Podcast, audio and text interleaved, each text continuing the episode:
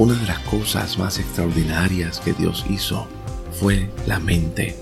La mente del ser humano tiene la capacidad de destruir a la persona que puede parecer estar bien fuerte, sólida, y a la misma vez puede levantar, sostener, restaurar a aquellos que se consideran débiles.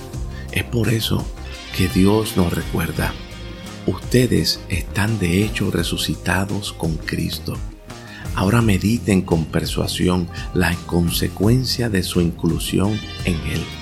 Sitúense mentalmente, conecten sus pensamientos con las realidades de la habitación del trono donde están sentados con Cristo en autoridad ejecutiva a la diestra de Dios, llegando así a conocer íntimamente los pensamientos de la habitación del trono, y esto evitará que se distraigan otra vez con lo terrenal. Su unión con su muerte quebró la asociación con el mundo.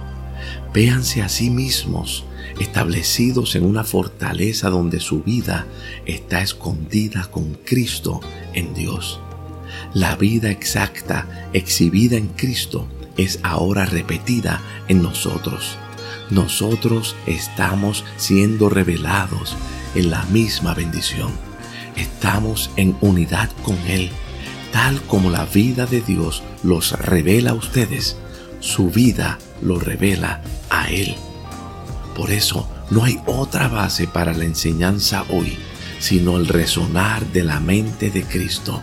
Él es la mente maestra personificada dentro de nosotros.